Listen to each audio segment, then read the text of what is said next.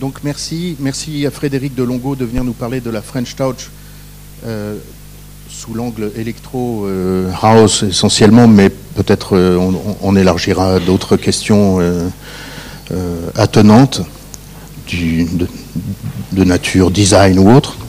Frédéric est DJ entre autres choses, mais il est aussi designer sonore pour des marques, pour des boutiques. Je pense que pour certains d'entre vous qui travaillent sur la, boutique, euh, il sera un très bon interlocuteur euh, un peu plus tard dans l'année et j'espère le faire revenir euh, à l'occasion. Il vient, au moins une fois par an nous parler des sujets dont il est, un expert et il est pointu. Merci beaucoup. Merci Lucas. Merci à tous. Donc, la French Touch, je suis venu vous parler de, ce courant dont je vais vous présenter avant tout les conditions d'émergence. Euh, en effet, c'est un concept qui est plus vaste que ce qu'on peut en, en, pensée euh, de, prime abord. Euh, j'ai regardé un petit peu sur Internet ce qu'on voyait en tapant French Touch et on tombe sur des choses très très variées. Et on commence là avec par exemple cette pochette de disque euh, des années 50 pour un, disque de, musique symphonique qui s'appelle The French Touch, donc on y est déjà. Et puis plus, plus récemment, on, on, connaît surtout ce, phénomène à travers l'étiquette qui a été donnée à la musique française produite dans les années 90, qu'on retrouve ici sur des, exemples de, compilations euh, ou, de, disques qui ont été faits euh, à, cette époque. Euh, la première chose que je vais faire, c'est définir donc ce que c'est que ce courant French Touch. La, première définition qu'on peut en donner, c'est que c'est la déclinaison française de la house music de Chicago, euh, qui utilisait fortement des samples disco ou funk, euh, avec euh, un usage important de filtres, donc une, technique de, studio qui, a, beaucoup été utilisée à cette période et qui a caractérisé cette musique et dont les principaux représentants sont des Versaillais et des Parisiens, on, les présente souvent comme ça, dont évidemment les Daft Punk, Cassius, Bob Sinclair, Motorbass, et j'en passe. Je vais rentrer dans le détail un peu plus après. La deuxième définition qu'on peut donner à la French Touch, c'est une, euh, une approche plus large qui est en gros les musiques produites depuis le début des années 90 par la scène électronique française. Donc là, stylistiquement, c'est beaucoup plus large que la house, puisque ça va du trip-hop, voire à l'ambiance, jusqu'au hardcore, en passant par euh, les aspects plus pop d'un groupe comme Air ou euh, des fusion avec le jazz de Saint-Germain, euh, sans parler des aspects plus commerciaux comme la musique de David Guetta. Une troisième définition qu'on peut donner, c'est euh, plus largement dans le temps, euh, les productions musicales françaises qui ont rencontré une reconnaissance ou un succès majeur à l'étranger. Alors là, on peut remonter très loin, à Debussy, même à Rameau ou à, d'autres, et aller jusqu'à Christine and the Queens, qui fait actuellement la, couverture du Time et euh, en passant par euh, des, Piaf, des Gainsbourg, des Jean-Michel Jarre, des Serron, ou encore plus récemment des Manu Chao, Yann Tiersen, Nouvelle Vague ou Phoenix. La quatrième définition que, que j'ai souhaité euh, présenter, c'est l'ensemble des productions artistiques, littéraires, scientifiques ou techniques, donc là on est dans un domaine très très large, qui sont révélatrices d'un certain esprit français et qui sont célébrées dans le monde entier. Et là, on retrouve euh, tous les champs de, la création ou de la recherche, avec euh, de la philosophie des Lumières euh, jusqu'aux inventions des frères Lumière, la poésie romantique, la peinture impressionniste, le cinéma réaliste, la nouvelle vague, et évidemment la gastronomie, l'architecture, la couture. Je vais, pour la suite, me concentrer essentiellement sur les trois premières définitions, puisqu'il me faudrait plutôt 6 heures pour parler de tout ça. Et euh, évidemment, pour, euh, pour avant tout me concentrer sur les deux premières définitions. Je vais vous présenter ça en trois parties. D'abord, euh, une partie que j'ai appelée Clair de Lune, en, référence à Debussy, pour montrer que les Français sont des pionniers du clubbing, sont des pionniers de la radio et aussi des pionniers du home studio. Ensuite, la partie que j'ai appelée Nouvelle Vague, où je vous parlerai de l'âge d'or du disco, euh, dans, laquelle les Français ont été très importants, euh, l'importance des radios libres et de la, contre-culture. Et enfin, la partie que j'ai appelée Sacré Français, donc qui dressera les principales étapes de l'émergence de la house et du phénomène rave en France.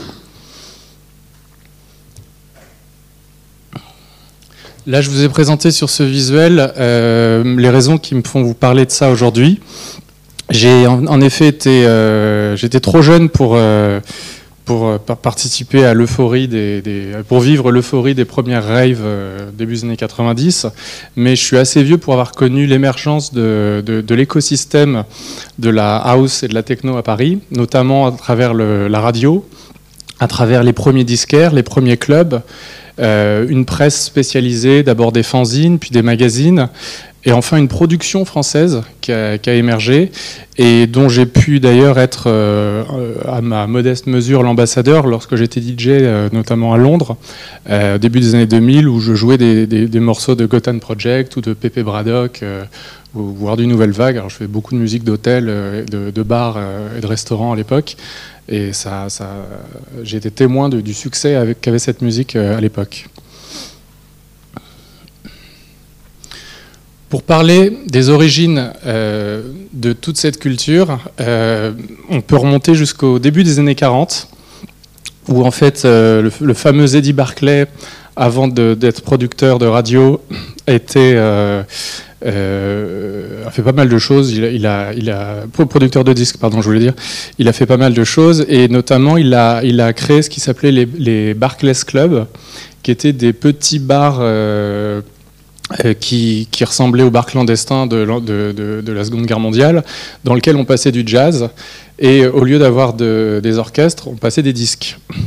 De la même manière, Régine, fameuse Régine, qui, a, qui travaillait au, au, Whisky à Gogo, euh, qui est considérée comme le, la première discothèque euh, du monde, euh, et était à la fois la première disque de jockey, donc la première disque de jockey est une femme, si, on passe le fait qu'il y a, a peut-être d'autres personnes qui ont fait ça à la même époque, mais elle était également Madame Pipi, barmaid, videuse, enfin elle faisait tout. On peut citer aussi euh, le club Castel qui, euh, du coup, euh, avec Régine, constituait, avec Régine et le Whisky à Gogo, les, les, les trois premiers clubs parisiens ou français, parce qu'il y avait des déclinaisons aussi en province, où on passait des disques plutôt que des orchestres. Là, vous voyez sur cette photo l'ancêtre de, des DJ français qui s'appelle Lucien Lebovitz et qui, euh, comme vous le voyez, a une blouse blanche, puisqu'à l'époque, euh, on l'appelait un opérateur de disque. Donc le, métier, le nom de disque jockey n'existait pas encore. Rapidement, euh, certains clubs se, sont, se, sont, fait connaître et ont obtenu une réputation au moins chez les branchés, puis ensuite euh, au niveau mondial. Euh, d'abord, il faut citer le, club 7, qui était rue Sainte-Anne, qui était le club de Fabrice Emmer, futur créateur du Palace, et chez qui on pouvait côtoyer Kenzo, Saint-Laurent, Lagerfeld, Montana et, toutes les, futures stars du, monde de la mode. Et tout ça avec un DJ, qui est donc la personne que vous voyez ici, qui s'appelle Guy Cuevas, un Cubain qui euh, officiait dans, ce club et certains autres de, la rue Sainte-Anne et qui euh, est, célébré pour, euh, surtout récemment, il y a eu beaucoup de, papiers sur lui, pour avoir été le, père des, des disques de jockey modernes à savoir il mélangeait des musiques qui n'étaient pas faites pour aller ensemble, il, mélangeait de la, musique de la Motown avec des, morceaux d'opéra et, des musiques très variées. Une deuxième figure importante euh, de, ces premiers DJ euh, modernes, euh, c'est Serge Kruger, que vous pouvez voir ici en bas. Donc c'était le, leader de ce qu'on appelait la bande des Halles. En fait, il avait un appartement dans lequel il faisait des fêtes qui sont très célèbres pour avoir été notamment le siège d'un concert de euh, excuse-moi, j'ai oublié le nom d'un de, ces, groupes euh, glam punk euh, new-yorkais très très très connus. pardon?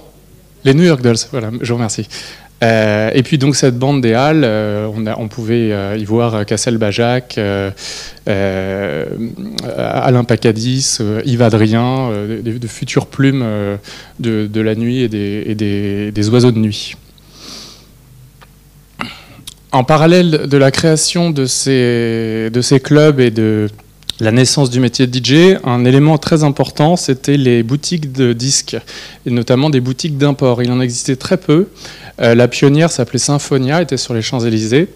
Elle a été remplacée euh, au, euh, début des années 60 par Lido Music, qui par la suite a été concurrencée par une galerie qui était de boulevard Saint-Germain qui s'appelait la galerie Givaudan, qui était tenue par deux, collectionneurs d'art et puis également Chandisque, qui, est, qui, est, devenu très, très connu parce qu'il est resté ouvert très longtemps, jusque, jusque dans les années 90.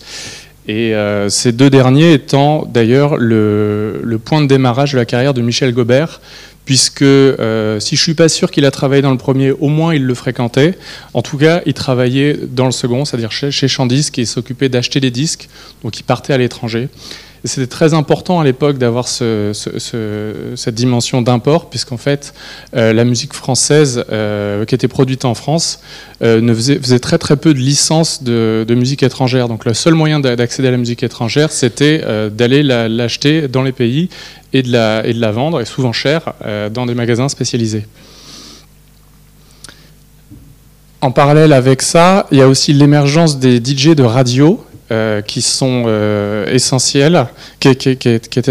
On a euh, sur Europe 1, à l'époque de, Salut les copains, des émissions qui, se, qui se, commencent à se spécialiser dans, des musiques moins populaires. Notamment, on a Hubert, euh, Waywaf, je ne me souviens plus de son, de son nom de famille, qui est ici. On a un, un Américain qui s'appelait Président Roscoe, euh, qui est très connu parce qu'il avait euh, à la fois une émission sur la fameuse radio Caroline, une radio offshore qui était sur, sur ce bateau, un, épisode qui a été documenté dans, dans le film The Boat That Rocked, si, si vous connaissez.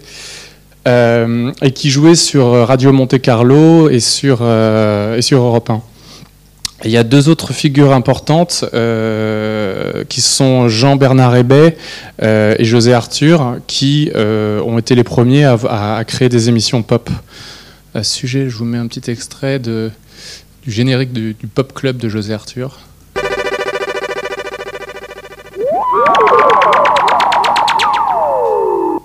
Pour oublier le passé et le futur, voici le Pop Club de José Arthur. Pour celle qui a une déchirure au cœur, voici José Arthur. Donc vous reconnaîtrez Gainsbourg dans la fourrure. et Birkin, Le Pop Club de José Arthur. qui en, entre parenthèses euh, ont tous les deux été le, parmi les premiers à avoir un numéro 1 au, au, au top, top 50 anglais avec euh, Je t'aime moi non plus en 69. Euh, ces, animateurs de radio et ces DJ, ils ont, été euh, essentiels parce qu'ils ont, importé une, façon d'animer euh, la radio à l'américaine, donc en parlant sur les disques, ce qui ne se faisait pas du tout avant, et surtout en mélangeant les disques. À ce titre, Hubert est considéré comme le pionnier du, mixage de, des disques à la radio. Une dernière figure de la radio que j'ai souhaité présenter, donc chez, chez, France Culture et France Musique, c'est Daniel Co.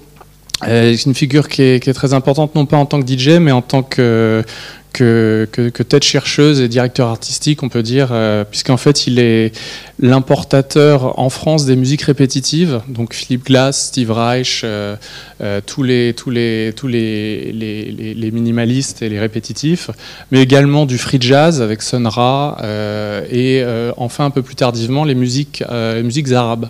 Donc c'est grâce à lui qu'on a ce panel de musiques qui sont des musiques plus, plus, plus underground et plus, euh, plus, plus, plus, plus. Enfin, je, vous invite à, écouter euh, si, si, si, vous connaissez pas. Je vous mets un dernier extrait, c'est le, la, bande, la bande son de France Culture à l'époque, le générique.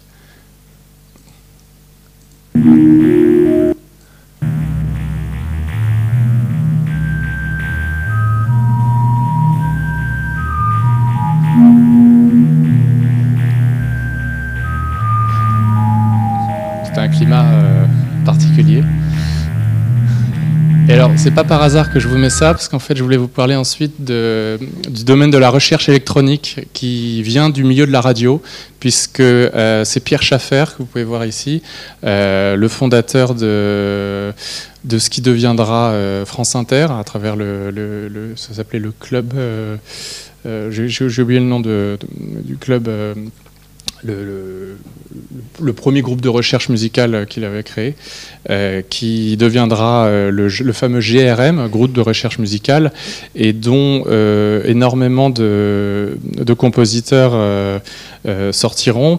Là, j'ai mis par exemple Parmigiani. C'est lui qui a créé le, son que vous écoutiez juste avant. Là, je vous mets un autre extrait que tout le monde connaît. Les aéroports de Paris, c'est sa signature, et c'est un, vrai son électronique. Euh, toute dernière chose, vous voyez les pochettes de disques qui sont sorties à cette époque, euh, d'une collection chez Philips qui s'appelait Prospective 21e siècle, qui sont magnifiques, tout en, aluminium. euh, euh, je connais plus le nom du principe, mais ce sont des disques qui sont extrêmement recherchés aujourd'hui dans le monde entier. Du côté du cinéma également, la musique de film, on a euh, beaucoup de compositeurs comme euh, Michel Magne ou François Droubet qui expérimentent euh, les sons électroniques, qui les mélangent avec la pop et qui surtout inventent le home studio. On peut voir notamment la François Droubet dans son appartement, je ne sais plus dans, quel quartier de Paris, avec, ses, avec synthés, et c'est grâce à ça qu'il va faire le générique de Chapi Chapeau ou de, de plein d'autres films dont vous connaissez les musiques. Et dans le domaine de la pop qui donc passait à la radio, qui était connue, tout ça, ça a eu une, forte influence. Et on peut retrouver. euh, ah bah, je suis désolé, j'ai pas les extraits. Bah, je voulais mettre euh, Psyché Rock de, Pierre Henry, euh, qui sur euh, une production pop de, de Michel Colombier utilisait des sons électroniques. Je suis désolé, je l'ai pas.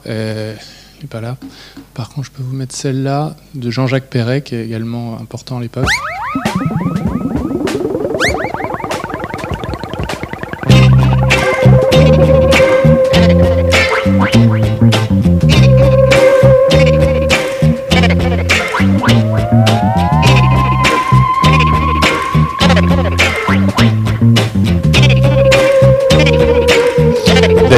Vous invite à regarder sur ce- cette pochette de disque, sur à l'arrière, là, ce qui est marqué, tiens, j'ai retrouvé le, son psyché rock.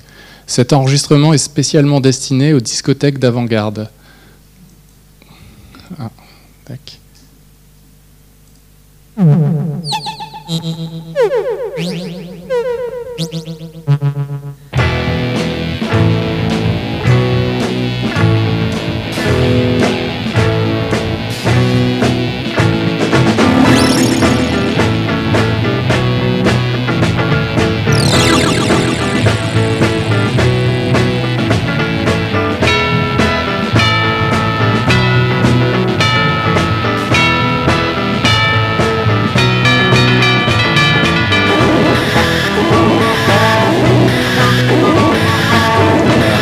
Vous laisser au moins le son jusque-là. Ce que- vous entendez, on le retrouvera chez les Daft Punk en 94 dans Rolling and Scratching, puisque c'est exactement les mêmes sons.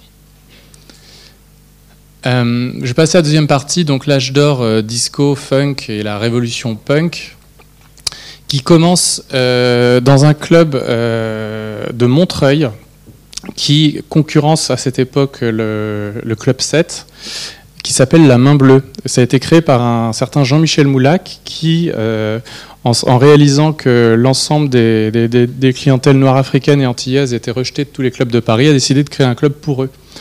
Et euh, c'est finalement devenu le club euh, le plus branché où en fait euh, tout, tout le monde allait, y compris des, personnalités internationales. Il y a Andy Warhol qui est connu pour être allé. Là, vous pouvez voir un, carton d'invitation de Jacques de Bacher en l'honneur de Karl Lagerfeld pour une soirée qui a, qui a beaucoup fait parler puisqu'elle est assez scandaleuse, qui a eu lieu dans ce club. Euh, La Main Bleue qui, euh, sur une période de trois ans, euh, donnera des idées à, Fabrice Emer, donc le, patron du set, qui décidera à son tour de faire un club de, taille internationale, et ce sera le Palace. Le Palace, donc un, ancien, théâtre dont dont la décoration euh, changeait tous les jours euh, dont les, soirées sont absolument euh, mythiques. Le nombre de concerts qui a eu lieu dépasse le nombre de jours où le club a existé. Là, je pouvais voir des, exemples de une photo de Grace Jones ou de Prince qui sont connus pour avoir fait leur- leurs concerts là-bas. Et évidemment, le, DJ résident, c'était Guy Cuevas, mais pas seulement, puisque dans sa deuxième vie, le Palace, enfin, sa deuxième partie, deux, deux ans après, a ouvert un, un club en sous-sol qui s'appelait le Privilège euh, et qui reprenait le concept que le fondateur de la main bleue avait mis en place à la main jaune, c'est-à-dire d'avoir une piste de, roller. Donc c'était vraiment la, guerre euh, entre les deux. euh, et c'est notamment dans cette salle que Michel Gobert, à nouveau, sera DJ en club, puisqu'il jouera au, au privilège. Là, je vous ai mis quelques extraits de la presse underground de l'époque. Il y a le, magazine Façade, qui est assez connu. euh, euh, le, Palace Magazine aussi, qui, a eu, son magazine. Vous pouvez voir les, sur, les, sur les, couvertures, les personnes qu'on voit, c'est évidemment euh, la, le, le- top de la, de la star internationale avec Jack Nicholson, John Travolta, euh, Andy Warhol. On voit, on voit aussi des égéries, là on voit Edwige, euh, Farida Kelfa. Et à cette époque-là, Actuel, qui en est à sa troisième, euh, vie, sera le, magazine aussi de, la, contre-culture et de l'underground, qui sera le premier à parler de, tous ces phénomènes. Évidemment, je n'oubliais pas de parler des bains-douches, euh, qui, lui, sera créé par un, un certain Ja- Jacques Renault, si je ne me trompe pas, euh, qui euh, transforme d'anciens bains-douches en un club qui sera, au, même titre que le Palace, le, lieu euh, de, toutes les fêtes, de tous les concerts. Dans sa première vie, un club assez, assez froid, notamment par rapport à la musique qui passait, puisque c'était une musique fortement teintée de, de punk, post-punk, new wave, et dont le DJ s'appelait Philippe Crouchet. Et enfin, l'un des DJ s'appelait Philippe Crouchet, un autre euh, DJ important de cette époque dont on parle peu, euh, qui s'appelait Uncle O, euh, qui est un Lyonnais et qui en fait fait partie d'une bande de Lyonnais dans, laquelle se, trouvera notamment tous les futurs promoteurs et, producteurs de la French Touch. À cette époque-là, les radios libres sont évidemment aussi euh, une, une occasion de voir euh, des musiques qui n'étaient alors pas diffusées euh, être diffusées massivement. On peut voir ici Dynasty, un DJ donc, qui vient du hip-hop, qui vient de, New York, enfin qui vient de New York, qui, a, importé cette culture de New York. C'est vraiment le pionnier du, rap en France, euh, qui était actif d'abord sur des, des radios comme Carbone 14 ou Aligre, et qui surtout euh, rentrera sur Radio 7, qui sera la réponse de Radio France aux radios libres, c'est-à-dire qu'ils créeront une radio pour les jeunes, qui est en fait euh, l'équivalent du Move euh, de l'époque. Euh, sauf que là, c'est une radio qui se terminera en 87 et qui sera remplacée par France Info. Moins drôle. voilà. Euh, également euh, sur Radio 7, euh, Sydney, un DJ qui était très important dans la scène funk, qui avait une résidence dans un club qui s'appelait l'Emeraude dès 77 et qui sera repéré après avoir passé à la radio les premiers, premiers sons funk et rap. Par TF1 pour faire la première émission mondiale sur le rap qui s'appelait HIP HOP, qui a duré un an en 84 et qui est, euh, qui est connue dans le monde entier parce qu'elle est absolument ahurissante. Il y a absolument le, le de- du rap de l'époque euh, qui, est- à Paris ou à New York filmé euh, par ses soins. Euh, deux dernières figures de Radio 7 sont euh, RLP, Robert Lévy Provençal, qui est aussi un DJ important de cette scène, et euh, une figure que vous connaissez peut-être, qui est un très très jeune Dimitri From Paris, qui en fait commence à faire des jingles et des edits pour, pour, ses, pour ses animateurs de Radio 7.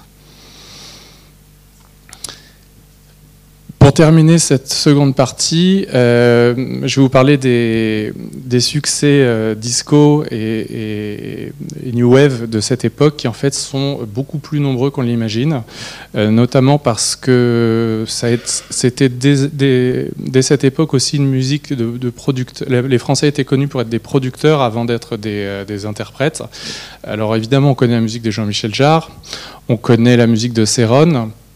Euh, on sait moins que euh, La Fièvre du samedi soir a été enregistrée au château d'Hérouville, euh, que les Village People étaient produits par un Français, que le, tube DISCO d'Ottawa était également une production d'un Français, père de Thomas Bangalter, futur Daft Punk, que Spacer de Sheila était une production aussi, alors pour le coup avec, Chic en arrière-plan.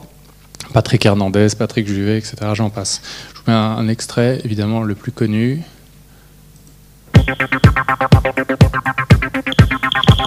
Donc Céron qui euh,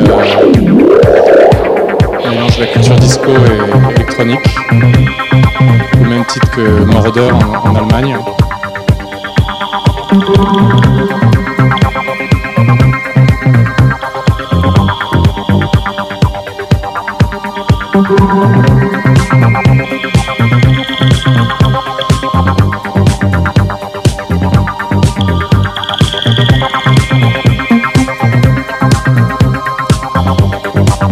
Noterez que l'ensemble de ces euh, exemples sont tous chantés en anglais ou instrumentaux, Jean-Michel Jarre par exemple, et que c'est une raison essentielle de leur succès à l'étranger.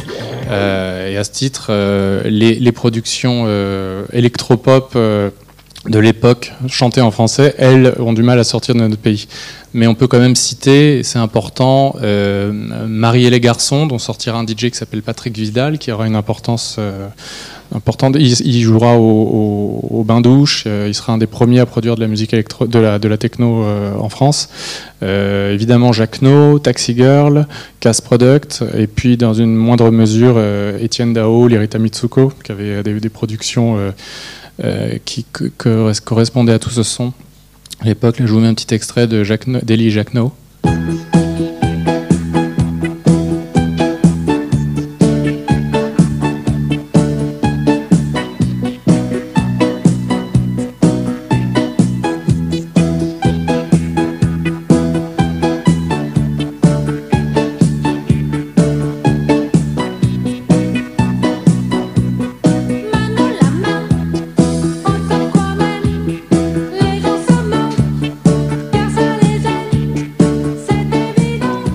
dès que c'est chanté en français, ça sort plus des frontières.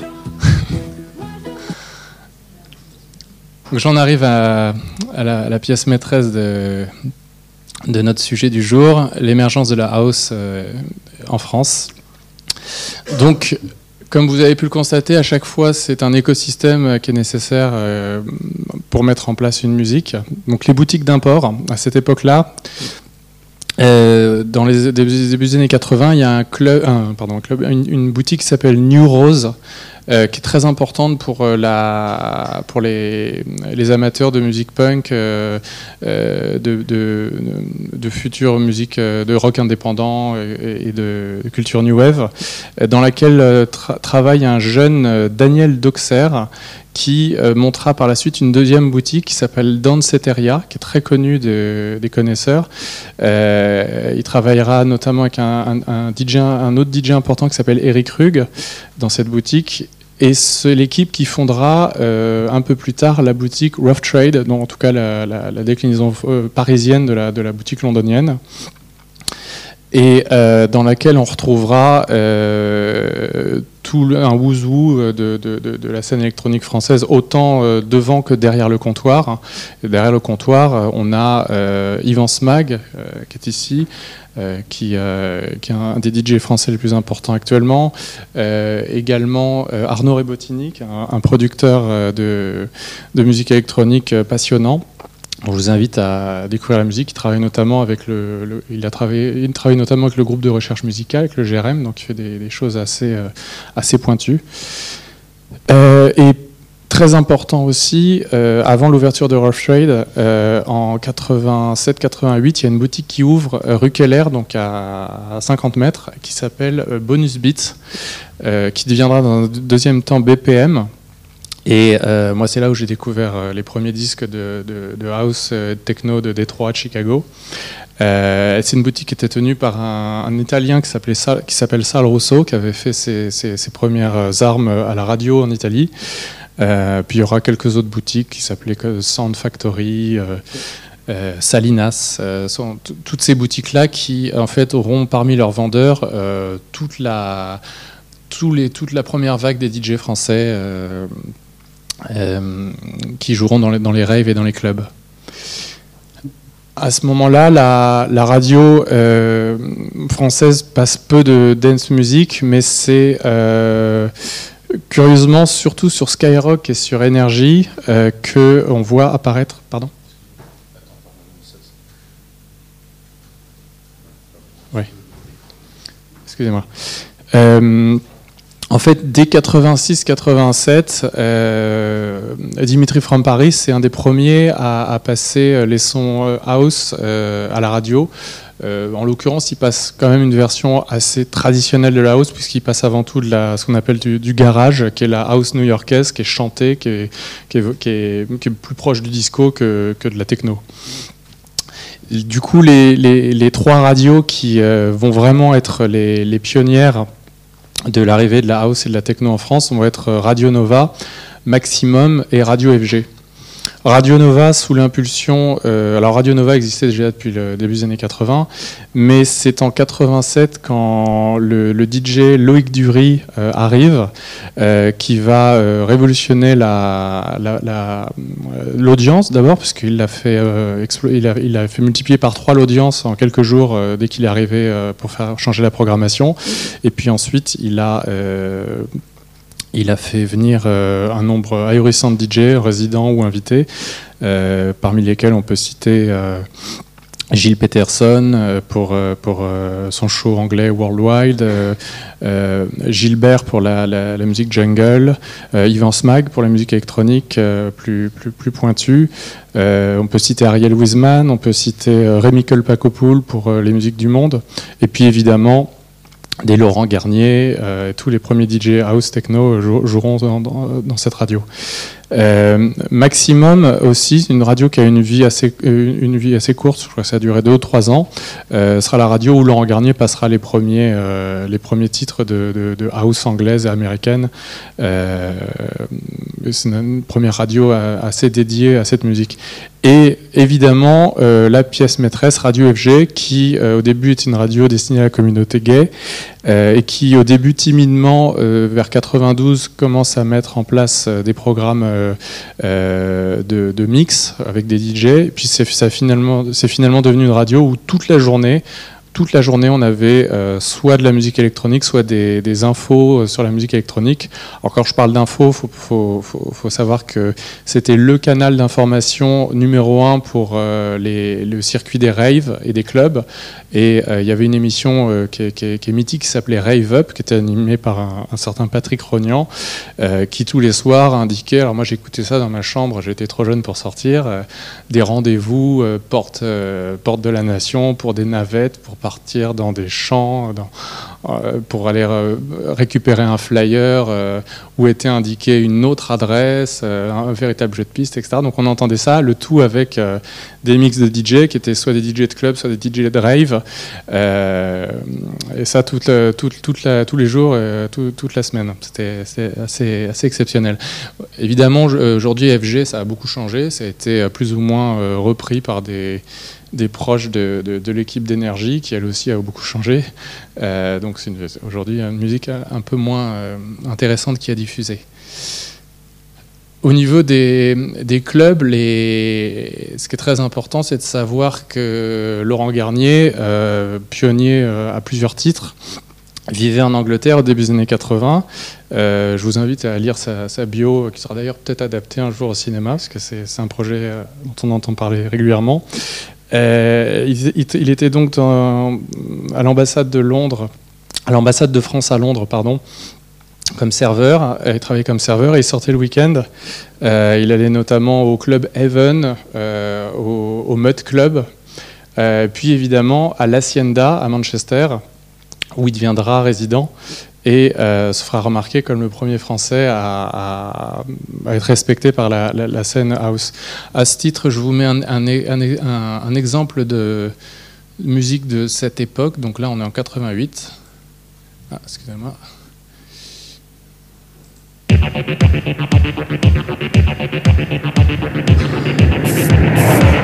Enjoy this trip.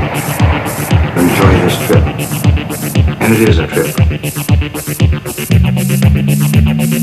Countdown is progressing. Uno, dos, uno, dos, tres, cuatro.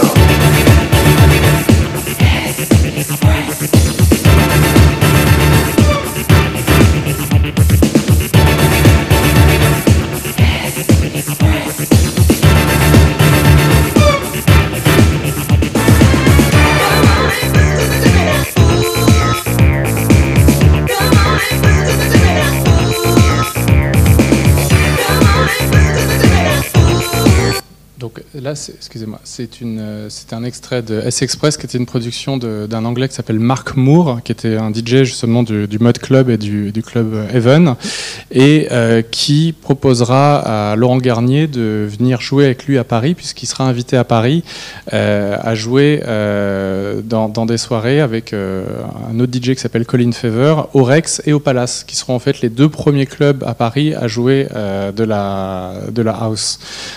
Donc, sont des soirées qui sont assez mythiques. C'est très très peu documenté. J'ai difficilement réussi à trouver ce flyer. Donc, il y avait une soirée qui s'appelait Jungle au Rex euh, dès 88 et une autre qui s'appelait euh, Pyramide au Palace. Euh, Laurent Garnier deviendra rapidement euh, résident du Palace à travers pas mal de soirées, notamment le, Getty Dance, qui était une, soirée, enfin pas une soirée, une après-midi dédiée à la communauté gay où on passait de la musique en buvant du thé, je présume, parce que je ne suis pas allé. Euh, il était également euh, résident à la Loco, euh, qui était le club où travaillait Eric Rugg, et tous les deux ont fait une soirée qui s'appelle H3O, qui a été la première euh, violente euh, altercation entre un public de rockers et la musique house, donc dans un club généraliste de passer de cette musique. Donc ça a été, ça a été une entrée timide à travers ces trois clubs, puis également deux autres clubs, la, Luna et le Boy. Alors globalement, c'est pratiquement tous des- des clubs gays. Euh, on pourrait faire une, conférence sur euh, l'importance de cette communauté dans l'émergence de, pas mal de courants.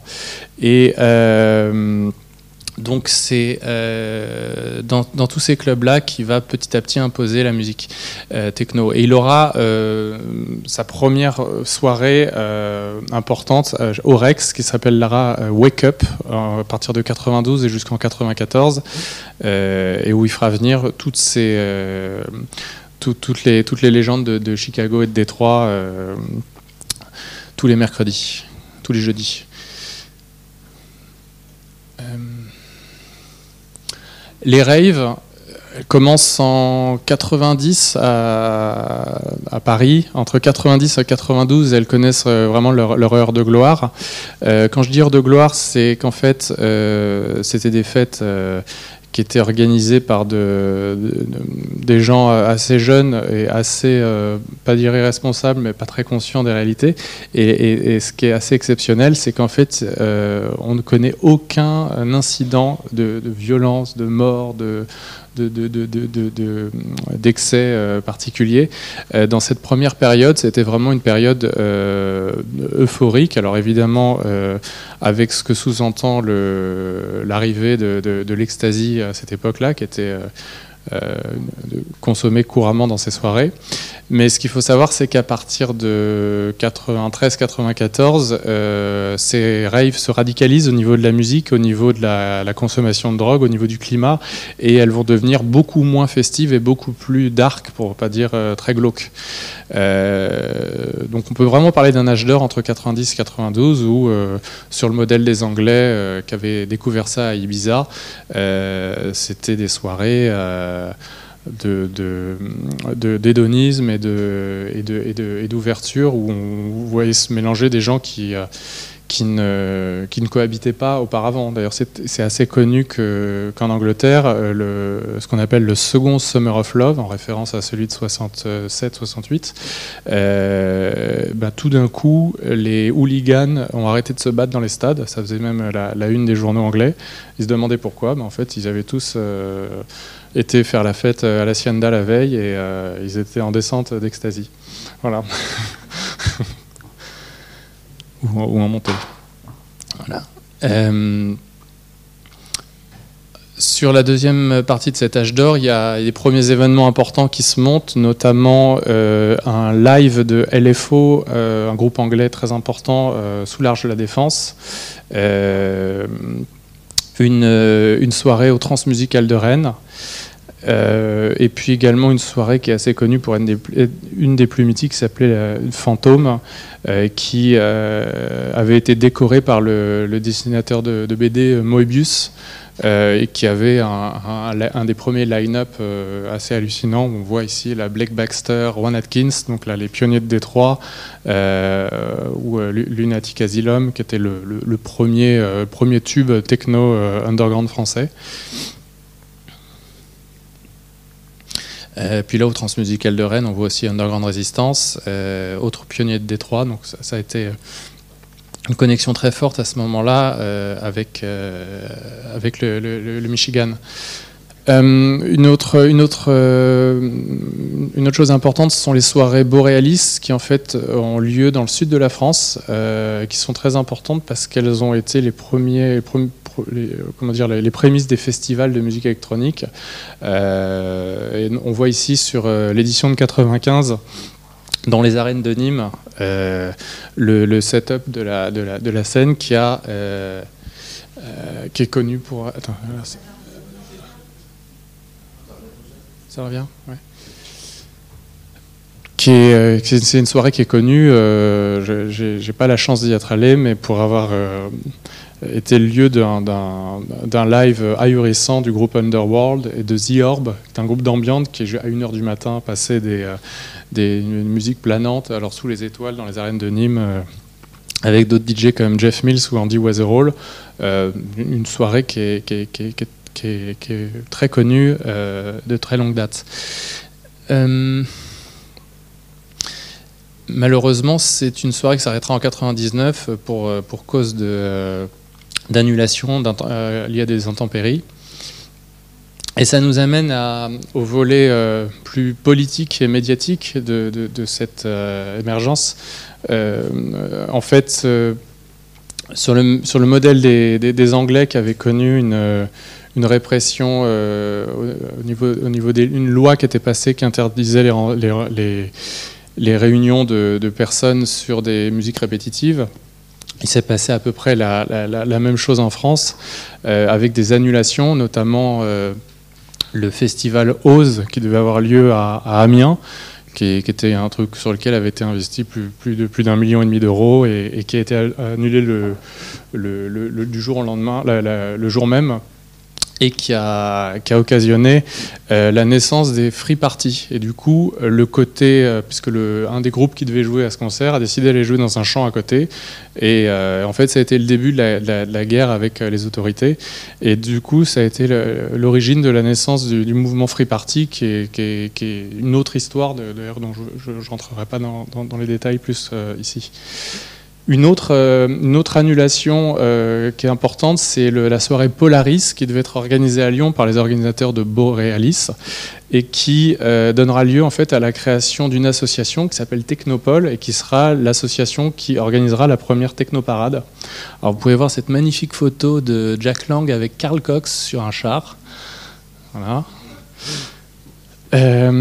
Et à cette époque, euh, entre 80, fin 80 et, début et mi-90, euh, il y a l'émergence de toute une presse spécialisée.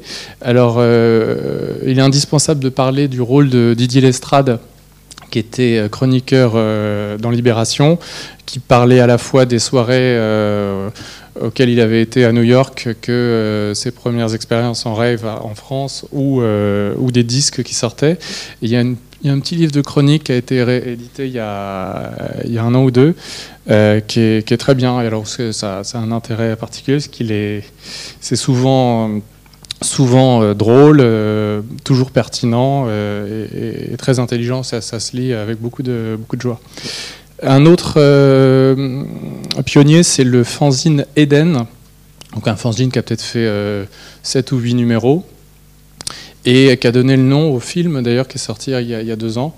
Euh, ça doit venir en partie de là. Coda Magazine ensuite, qui est euh, le premier magazine en kiosque, donc en 93. euh, Oui, tout à fait. Pardon? Avoir, oui, c'est un document sur, une toute petite partie du phénomène French Touch, la partie garage, house, euh, l'ensemble du, le- en tout cas, le, film que Laurent Garnier prépare sur, euh, euh, sa son, autobiographie euh, vaudra sûrement encore plus le coup que, le film Eden. Donc Coda Magazine, euh, premier, premier magazine à parler de ce phénomène, j'ai eu la, chance d'y travailler pendant, pendant quelques mois. Euh, Technicart, presse généraliste qui, dès 95, euh, parle beaucoup du, phénomène. Nova Magazine également, qui est en fait le relais d'actuel. Euh, et euh, le magazine Trax qui est apparu euh, vers 97, je crois. Au niveau de la production française, le premier label français, alors euh, euh, pas le il y a eu une toute première production, je ne l'ai pas mis là, mais en 88, il y a Jean-Paul Gaultier qui a fait un des premiers titres House. Euh, ça, vaut le coup d'aller l'écouter sur YouTube. Ça s'appelle How, Do- You Do That, un truc comme ça, je crois. Euh, c'est plus euh, New Beat belge que House, mais c'est assez amusant. En tout cas, le premier label français s'appelle Ravage. C'est l'organisateur des raves, Ravage, qui a créé son label. Là, je vous mets un petit extrait d'un des disques de l'époque. Alors j'ai pas mis les trucs les plus, euh, hardcore, mais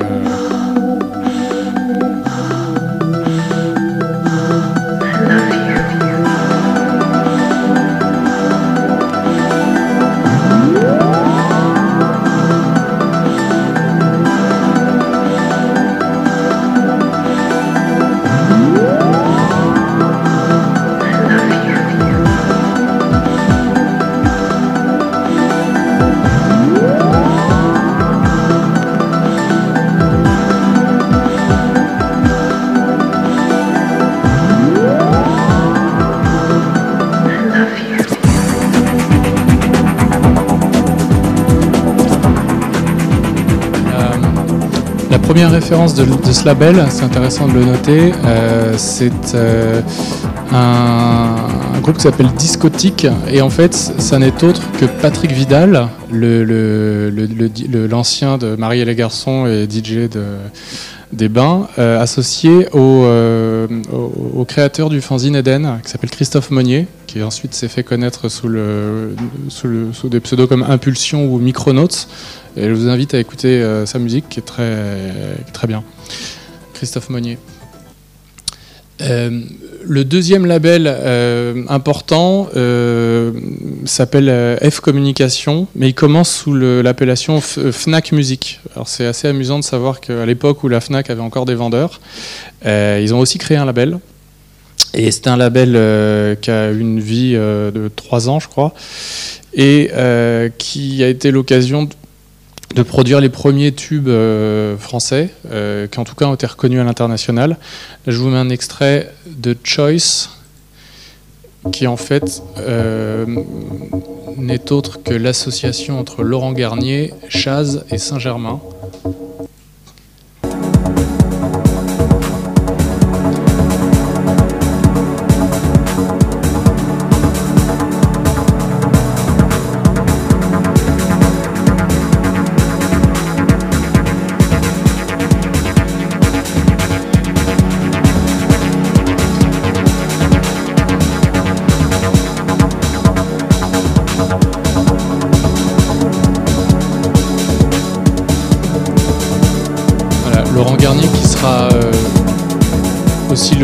Euh, de, l'album techno, puisque son album Shot in the Dark en 94 est le, est premier du genre à, à sortir euh, en France. Euh, ce sera également le label où, Saint-Germain euh, signera son premier album qui, euh, je crois, aura un Mercury Award, quelque un Mercury Prize, enfin en tout cas un prix de reconnaissance de, la part des Anglais. On aura également Laurent Garnier qui aura sa victoire de la musique suite à son album en 97 qui s'appelait 30. Et puis je vous ai mis deux petits extraits de, du son de ce label qui était assez... euh, ah. On rien là. Là c'est un groupe qui s'appelait Re- Reminiscent Drive, qui était autre que le personne qui écrivait des chansons pour Lio dans les années 80 et qui a fait un des plus beaux albums de, de cette époque, Reminiscent Drive.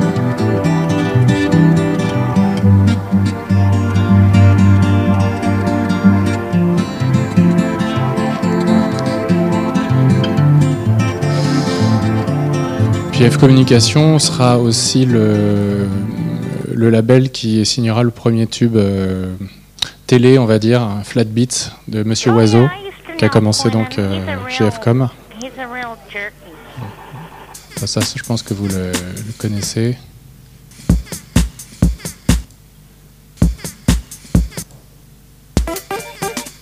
Voilà, vous l'avez reconnu.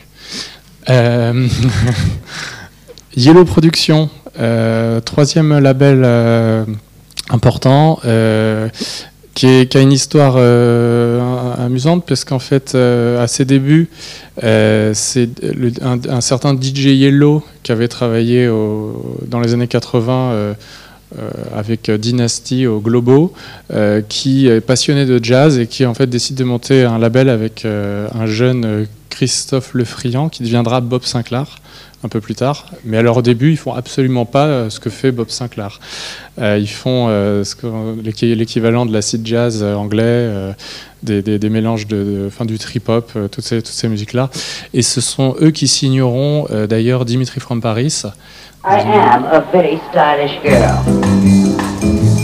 qui pour l'anecdote qui est amusante, a créé cet album avec Michel Gobert, puisqu'en fait Michel Gobert, au moment où euh, Karl Lagerfeld lui demande de faire des musiques de défilé, euh, cherche euh, quelqu'un pour l'aider à, à produire euh, les bandes son.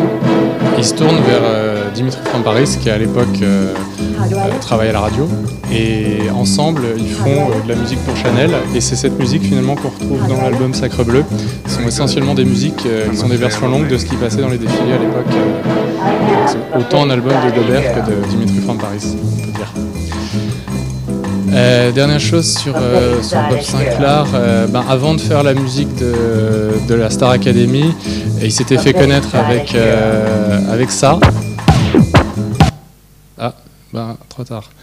Il s'était fait connaître avec ça, qui pour la petite histoire n'est en fait pas un morceau de Bob Sinclair, mais un morceau de Thomas Bangalter des Daft Punk. Ça a été même l'occasion d'une dispute qui est assez connue.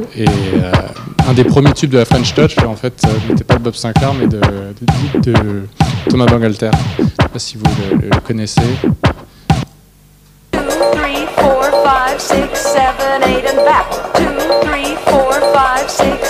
Là, on est exactement dans ce qu'on appelle la disco filtrée.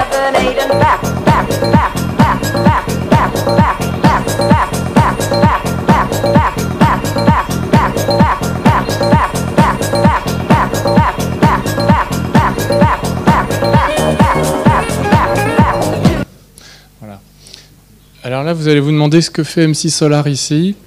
En fait, MC Solar, euh, en 90-91, il fait ce tube euh, Bouge de là, euh, qui est euh, un titre fondateur du rap français.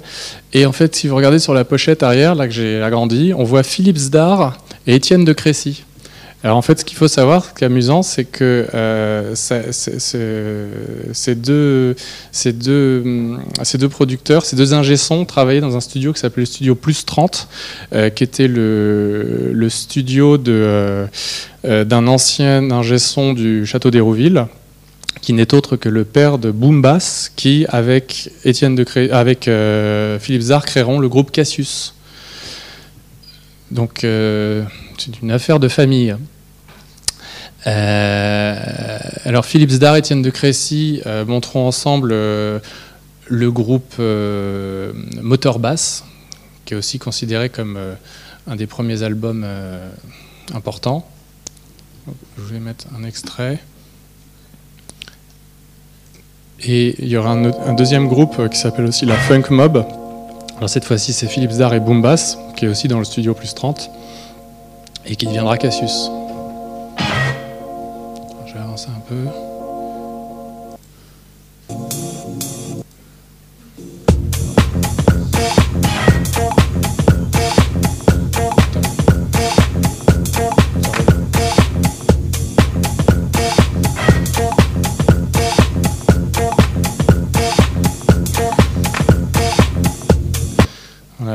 Euh, Super Discount, c'est le projet de Philippe Zdar avec, euh, de, pardon, d'Étienne de Crécy, euh, mais qui sera toujours autour du même groupe de personnes. Donc là, il y a les, membres du groupe R aussi qui, qui qui, produisent un titre pour l'album. Ce qui est intéressant, c'est, là, on voit là, c'est une création graphique du studio euh, H5 qui est connu. Euh, qui a été connu euh, au moment de la French Touch pour ses pochettes assez originales. Et là, en fait, ce qu'il faut voir, c'est que la pochette, elle est sortie en quatre parties. C'était quatre euh, 10 inch, donc des, des- vinyles de, petite taille comme ça, chacun avec un morceau de la pochette. Ils sont sortis à plusieurs semaines d'intervalle et il a fallu attendre la quatrième semaine pour qu'en fait on voit la pochette. C'était une, une approche marketing assez amusante.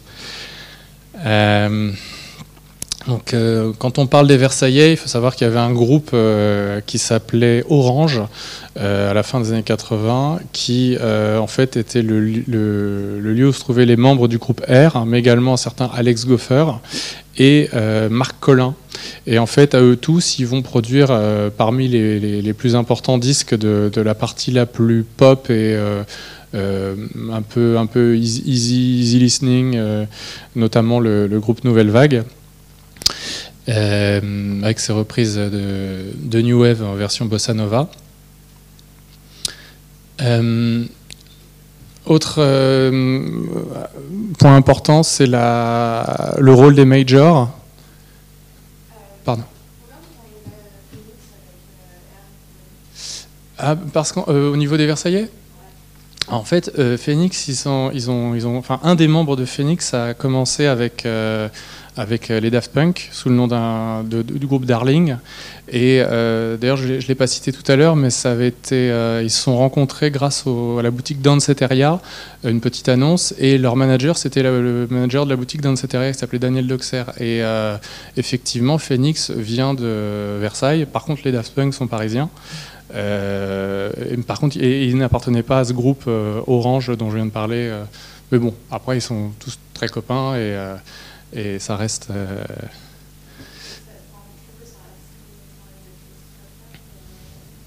Oui, mais, mais pour le coup, on est, on est dans une musique, celle de. On est dans une musique, celle de Phoenix, qui est, qui est davantage euh, euh, pop rock que, que d'origine électronique. Mais bon, de toute façon, on est sur euh, à cheval, hein, notamment là, quand je citais Nouvelle Vague ou Air, on est dans le domaine de la pop. Donc effectivement, j'aurais pu parler de Phoenix parmi les Versaillais euh, à ce moment-là. Euh, une personne essentielle de, des majors à cette époque, c'est Emmanuel de Burtel, euh, qui en fait euh, est un Lyonnais qui faisait partie justement de la bande des Bains Douches euh, avec Uncle O et compagnie. Euh, à la fermeture des bains, ils vont investir dans ce qui va devenir la Cigale.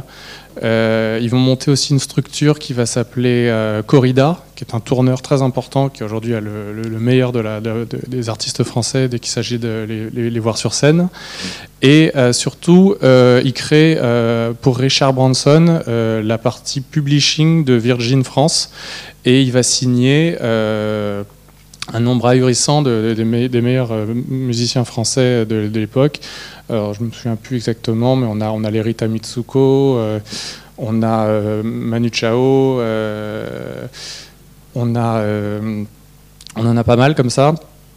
Et, et qui vont se retrouver dans un deuxième temps sur son label Because, qui en fait, dès qu'il a quitté, euh, dès qu'il a quitté euh, Virgin, qui, avait été racheté par EMI, euh, lui a permis de faire ce qu'il avait eu, ce qu'il avait rêvé de faire chez Virgin. Et ce qu'il avait rêvé de faire chez Virgin, c'était créer en fait un village de labels indépendant, enfin avec l'idée d'une indépendance, mais avec les moyens d'une major. Et du coup, il a créé un, village de labels, ce qui était assez visionnaire à l'époque, qui s'appelait Source, Label, Labels, de labels, Hostile pour le hip-hop.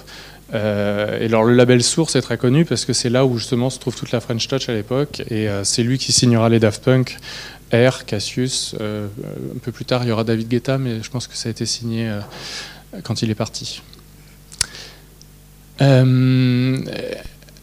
À ce, moment-là où la, French Touch s'exporte très bien, il y a une soirée qui est très, importante dans un club des Champs-Élysées qui s'appelle Le Queen, monté par l'ancien directeur du Boy.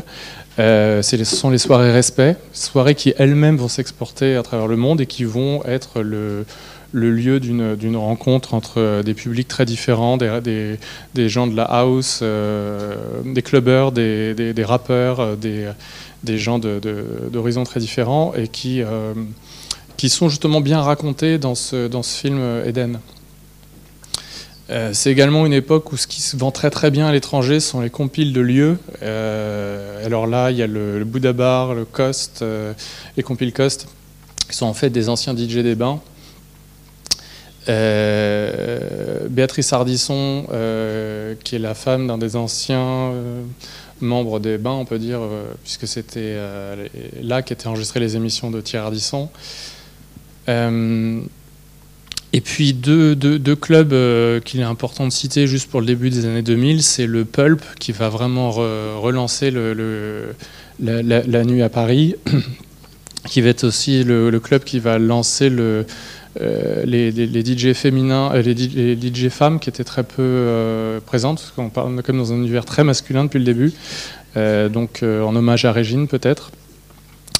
Et puis le, le, baron, enfin après je ne vais pas vous faire l'histoire du clubbing récent parce que ça pourrait durer une heure.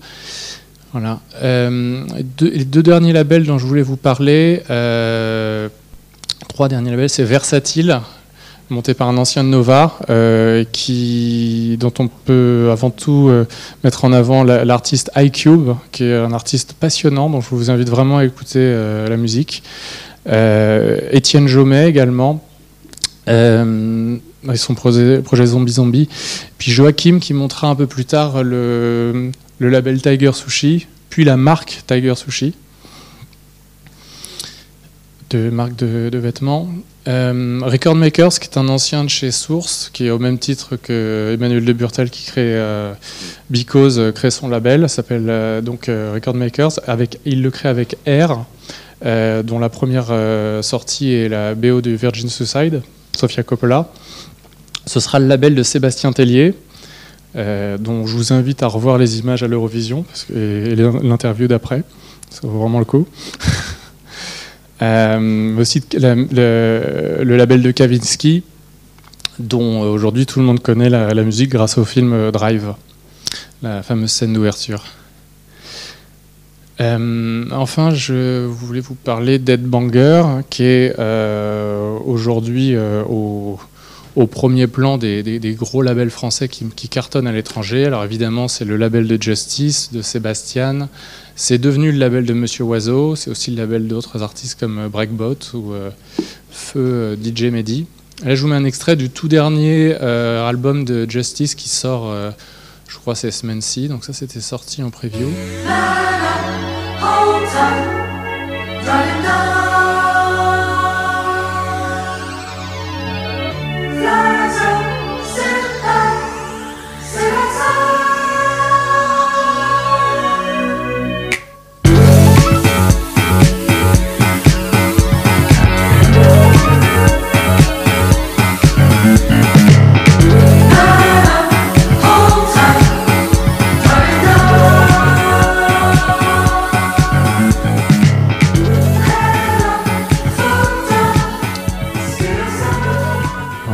Euh, chanter en anglais, disco, électronique, euh, tous les ingrédients réunis. Euh, voilà, pour conclure, je voulais vous dire que dans le domaine de la French Touch, on est vraiment donc devenus des ambassadeurs de premier plan du Made in France. Notre musique, elle, porte des valeurs de, qualité, de production, d'élégance, évidemment un certain hédonisme aussi, pour dire un certain romantisme, qu'on trouve notamment chez, chez R. Euh, ce qui est important aussi, c'est de voir que l'écosystème artisanal euh, d'il y a 30 ans a totalement disparu parce que la, rareté ou l'exclusivité des disques que les DJ possédaient était aussi importante que leur talent de programmateur et d'animateur. Euh, les boutiques de disques, elles étaient essentielles pour, se, fournir. Le rôle des médias était déterminant dans la diffusion de la nouveauté. Et donc les créateurs y retrouvaient mécaniquement, leur compte en vendant des disques et n'étaient pas, obligés de se produire sur scène. Aujourd'hui, la musique, elle, est gratuite, elle est disponible partout, tout le temps. Tout le monde est devenu DJ. N'importe qui peut devenir musicien en quelques clics. Les anciens médias, prescripteurs et les vendeurs de la FNAC ont disparu. Ils ont été remplacés par les réseaux sociaux, par des marques euh, diffuseuses de tendances, on peut citer Red Bull ou autres, euh, et par des algorithmes de recommandation. Dans ce nouvel écosystème, seuls les artistes qui parviennent à être bookés régulièrement en club ou en festival peuvent en vivre correctement, parce qu'aujourd'hui, ça représente 60% des revenus du secteur, le live. Pour les autres, seuls survivent ceux qui arrivent à vendre encore quelques, quelques vinyles ou euh, téléchargements, euh, à être diffusés en radio ou en streaming, et puis ceux qui arrivent aussi à se placer euh, à l'image, c'est-à-dire euh, dans des publicités, dans des jeux vidéo, euh, sur des, films.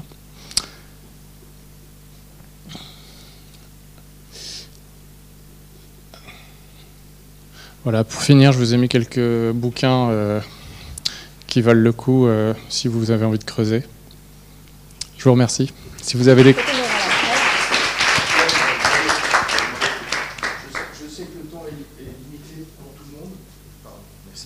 Mais s'il y a des questions, ce serait quand même bien. Ouais, Elliot. Et puis votre prénom, c'est Marine. Je vous donne le micro tout de suite.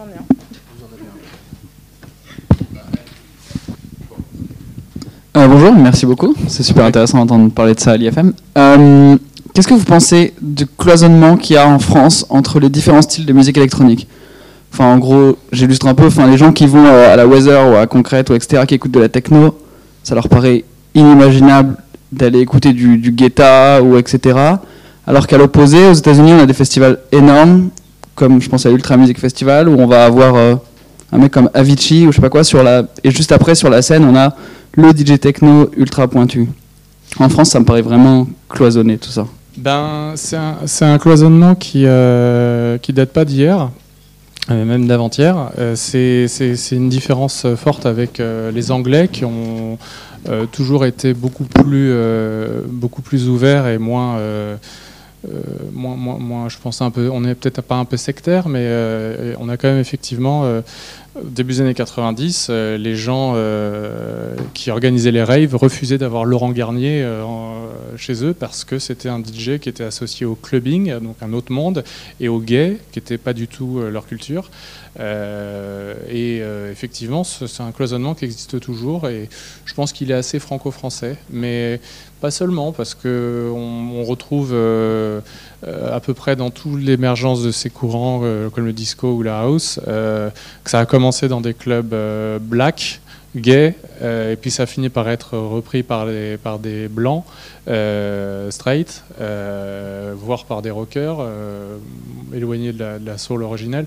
C'est toujours un peu la même histoire, que ce soit le rock and roll ou la house. Parce que, en fait, j'ai l'impression qu'en France, on est toujours à la recherche de la plus underground possible et que, enfin, je sais pas, quand on va par exemple en, en Belgique ou quoi, les gens s'en foutent un peu plus, entre guillemets, de, du côté commercial, même si j'aime pas ce mot de, des artistes. Ah oui, alors bon, effectivement, euh, Avicii et tous ces DJ qui font le, top 10 de, DJ Mag et compagnie, moi j'avoue, je les écoute pas trop, euh, parce qu'il y a déjà énormément à, il y a déjà énormément à écouter de tous les pionniers euh, et de, ceux des artistes qu'ils ont défendus. Euh, après, oui, il y a cette, démarche commerciale. je pense qu'elle est, elle est, elle est inhérente à tout courant. hein. Il y a, il y a une, toujours toujours une version simplifiée qui touche un plus grand public. C'est tout. Ok, merci.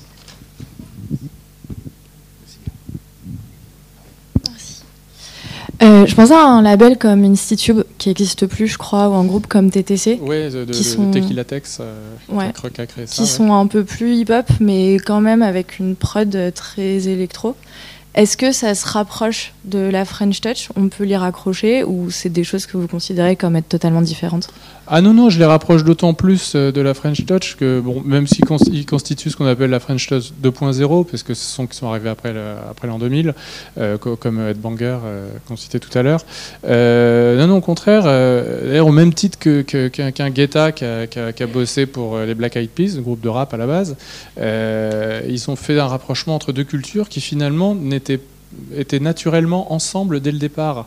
Euh, quand on écoute la dance musique des années, l'eurodance, euh, la dance américaine même de, la fin des années 80, euh, on est sur des tempos qui sont des tempos de house ou de techno, et on a euh, un couplet, un refrain qui viennent du disco, et on a un rappeur qui vient chanter. Et euh, les pionniers du rap aussi écoutaient de l'électro, euh, puisqu'en fait un, des, fondateurs du mouvement rap, c'est Afrika Bambaataa, qui est le godfather aussi de l'électro. Il y a une époque dans les années 80 où ces deux musiques, elles allaient ensemble. Mais c'est vrai qu'en France, c'était très cloisonné, comme disait monsieur tout à l'heure. Euh, les gens qui écoutaient du funk euh, écoutaient volontiers du hip-hop, mais ils détestaient la disco. Et euh, les punks n'avaient absolument pas envie d'entendre parler de toutes ces musiques. Et ils se sont réunis à un moment, qui est justement cet âge d'or, le moment des raves, où ils, ont, ils se sont retrouvés un petit moment ensemble pour effectivement, après, à nouveau, se redisséminer dans différentes chapelles.